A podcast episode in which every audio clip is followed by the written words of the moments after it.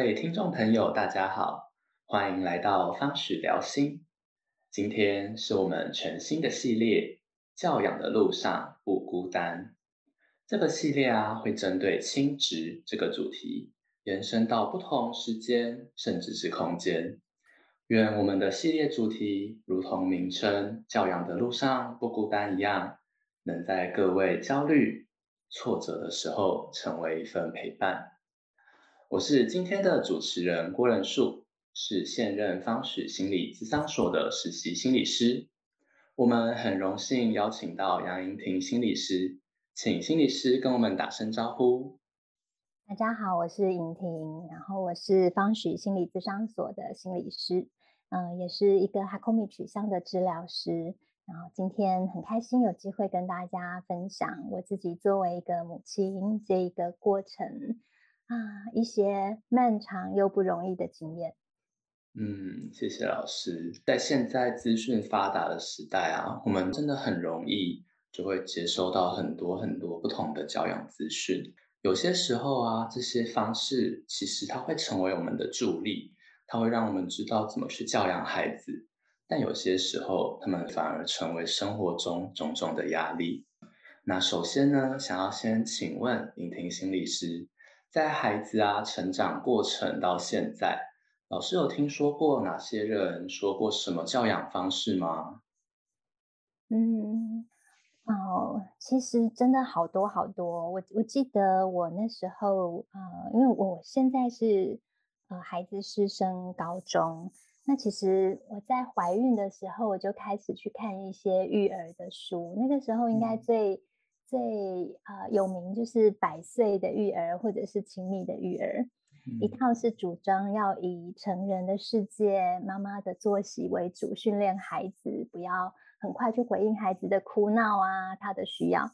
那另外一个亲密育儿就是。啊，要建立一个非常安全的衣服，所以要实时回应孩子的需求，所以 真真的很不一样。那我那时候就觉得，哇，其实好像每一个说法它都有它的道理，也有它的价值，可是呃，可能没有一种方法是真正让我面对一个新生命在我眼前的时候。可以拥有一份安稳或者是自信去当一个母亲，所以啊，尽管看了这一些教养的方式，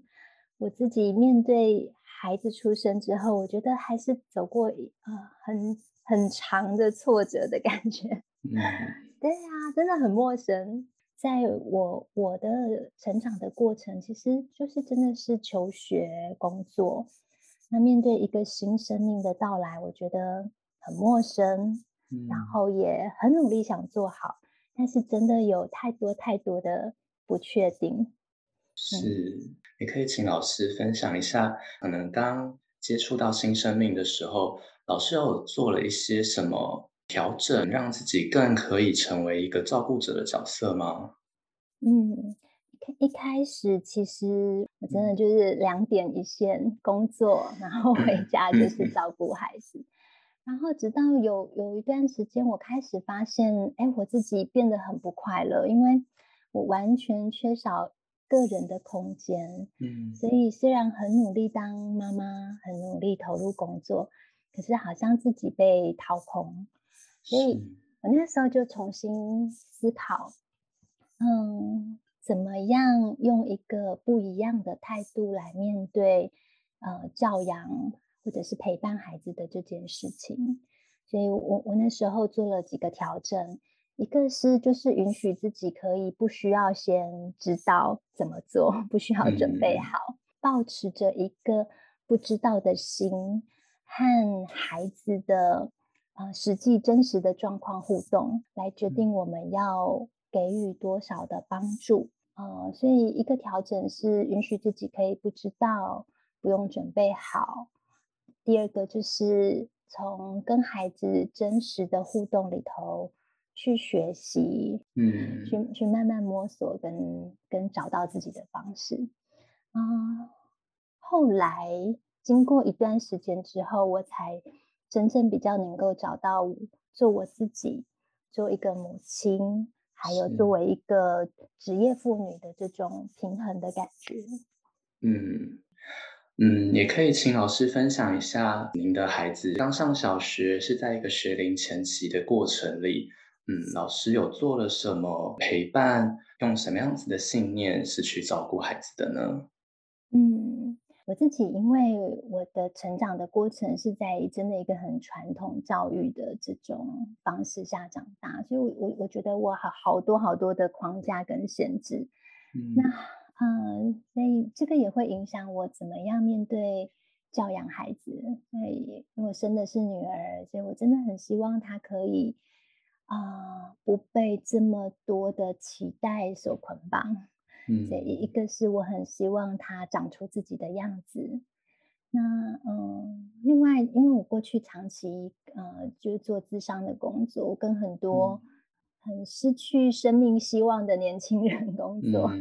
然后也跟一些在家庭中遇到创伤到长大了还在疗愈自己的大人工作，是，所以我特别会去看到的还有，呃，怎么样让。一个生命可以拥有它原本的健康跟明亮，嗯，还有怎么样我避免不要在教养的过程里造成可能啊伤害，对呀，或者是因为我自己呃内心的一些还没处处理的阴影面而影响影响孩子，所以这个这两个我也是会放在心里。嗯，那在这样子的想法之下，我觉得在孩子比较小的时候，呃，我们主要是透过自己的身教跟安排环境。所以，比如说，呃，如果我希望孩子能够减少或者延迟使用三 C 的产品，我们就是自己，呃，下班之后。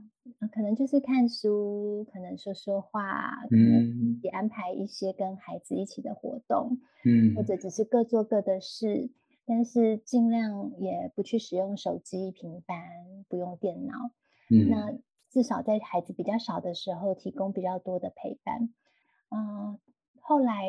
慢慢他有自己的手机。我觉得他也不会整个的注意力去转到呃手机的游戏或者是网络世界里，所以我自己是透过这样子身教，然后安排环境来啊，我觉得是营造一个比较支持成长的环境。嗯，是。对啊，听老师分享老师过去的身教，会看到就是自己的其他长辈们就会陪着孩子一起读绘本的那一个环境，就想到那样子的景象啊，就是感觉到孩子是真的感觉到快乐的。那老师这边有预备一个小故事，想要跟大家分享，那也想邀请老师来跟大家分享这个小故事的内容。嗯。呃，在回顾教养孩子的过程里头，呃，我就想到一个是孩子在呃刚上小学的时候的一个事件，这样，嗯，呃，是他面对开始有学科的学习，然后有期中考，考试会排名，嗯，然后有一天他就是在考试之前，他就哭得很惨，他就跟我说：“妈妈，我很害怕。”我很怕我考试的结果让我拿不到奖状，嗯嗯，我不知道啊该怎么办，然后他就就是不断的掉眼泪。那我我我听到他这样说啊，一方面是很心疼，嗯，那一方面自己内在也有很多很多的冲突的感觉。嗯，我觉得我更重视的是孩子的学习的态度，他能不能够。为他自己的课业啊学习，慢慢的去负起责任。嗯，那在当下我做的其实是，首先是慢下来，嗯，做几个呼吸，让作为母亲的 这个自己可以感受到一份啊相对的稳定。我没有什么好方法，但是当我慢下来之后。我当下就是有一个灵感，嗯，我我跟女儿说，嗯，妈妈觉得考试嗯的结果不是最重要的，嗯，是你有没有努力投入了这个考试的准备。所以，如果，嗯，如果你足够努力了，我觉得它就是一个很棒的事情。那我当下就问孩子说：“嗯，上课的时候你都认真听了吗？”他点点头。然后我再问他说：“那不会的地方你也都弄懂了吗？”他再点点头。那我就说：“那面对准备考试，你可以做的都做了吗？”啊，他有一点不确定。我就跟他说：“好啊，那如果你能够慢慢去把这几个都做到。”而你考试的结果没有拿到奖状，那妈妈就会印一个奖状发给你。因为能够做到这一些的孩子，就就是我觉得最最棒的了。嗯嗯，那个当下孩子就安稳下来，他变得从情绪比较激烈，变得慢慢更更柔软、更安心。他好像找到了一些方法去面对考试。嗯，是是，我猜他也他也体会到真正重要的是什么。是，就听到老师刚刚是一个让自己慢下来，给自己女儿的一个回应，在那一个回应的当下，也传递了一些讯息，让老师的孩子可能可以知道，老师更注重的是孩子可以去享受、负责任进行的一个过程。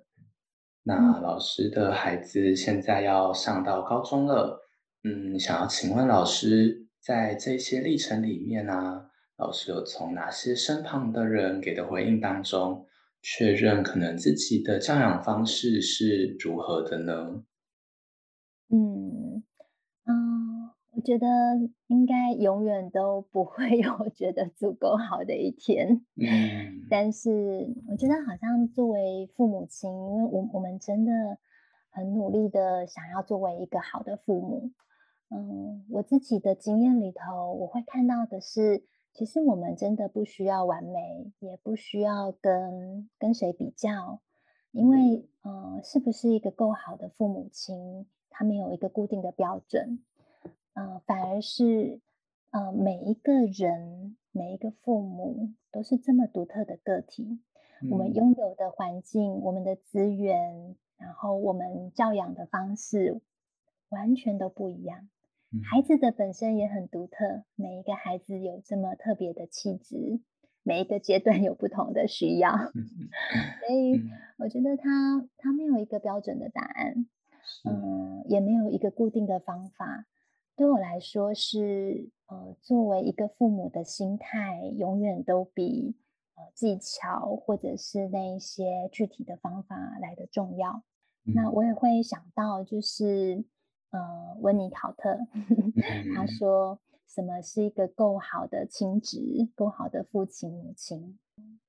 嗯，从他的观点，小孩的成长是需要很多的安全感跟一部分的挫折，所以他可以慢慢的了解现实世界的真实的状况。那嗯，作为呃一个父母，我觉得只要尽力去了解孩子的内心，那孩子会感受到父母这一份努力的心，从这边他们可以体会到被爱。那在那些父母亲没有办法做的完美的时刻，就就是一个很自然的挫折。嗯，那那这些挫折，也就是对孩子来说好的一个成长的过程所必须要有的经验。所以作作为父母，我们不要去移除孩子所有的痛苦挫折，而是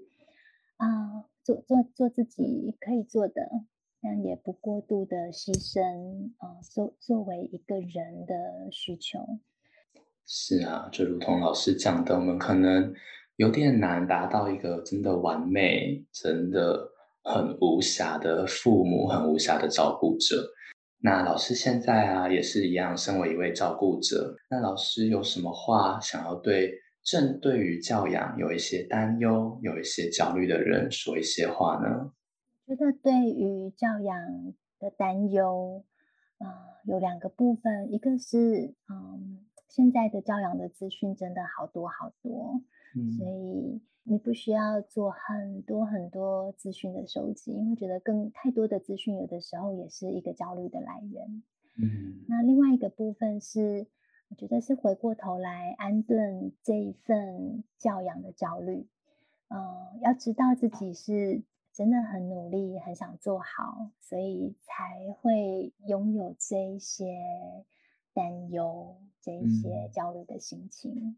但是同时，当我们自己拥有这么大的焦虑的时候，嗯，人跟人之间，孩子跟我们之间，情绪也会共振，所以我们的焦虑也会传递给孩子。对，如果是比较年幼的孩子。他总是感受到大人是住在一个非常焦虑不安的世界里，就 这个对他的成长来说也是一个过大的压力。是，所以我们安顿自己，照顾自己，让自己安稳，而享受这种育儿的幸福跟乐趣。这这个是送给孩子非常非常好的礼物。那今天我们的节目也到了尾声，从一开始我们有聊到现在。社会当中有很多很多不同的教养方式，它带给我们的是一个方式，但对于每一段不同的亲子关系、不同的家庭环境，其实我们不需要带给一个孩子一个完美无瑕的一个生长环境，我们需要的可以是安顿自己，让自己是一个享受。成为一位照顾者，去陪伴孩子成长。在孩子可能刚升小一，会有一些焦虑，对于一些考试有不同的想法、不同的嗯心情的时候，静静的安稳自己，陪伴孩子，那或许也是对孩子一个不错的教养方式了。嗯嗯，谢谢仁叔今天跟我一起分享有关于作为父母的。一些过程啊，教养的困难啊，以及也有一个机会让我重新整理有关于我自己的经验。那我觉得做我做一个父母亲是这个世界上最困难的工作。嗯嗯，但是它也同时是呃，让我们更有机会重新的去认识自己。我们可以这样真实的带领跟陪伴一个生命的成长。是，也谢谢老师跟我们的分享。那在这里也跟各位分享，方许心理咨商所在十月初会带领一个团体，这份团体的名称是新手爸妈充电站。邀请对于这个团体有兴趣的家庭们，关注方许的粉丝专业，或者上方许的网站搜寻。我们预计在九月初会开放报名。欢迎对于教养有所感觉到无力、需要被支持的爸爸妈妈们来报名这个团体。那也谢谢大家今天的聆听，今天的方式聊心就到这边结束。希望之后的教养的路上不孤单的系列可以继续陪伴大家。大家拜拜，拜拜。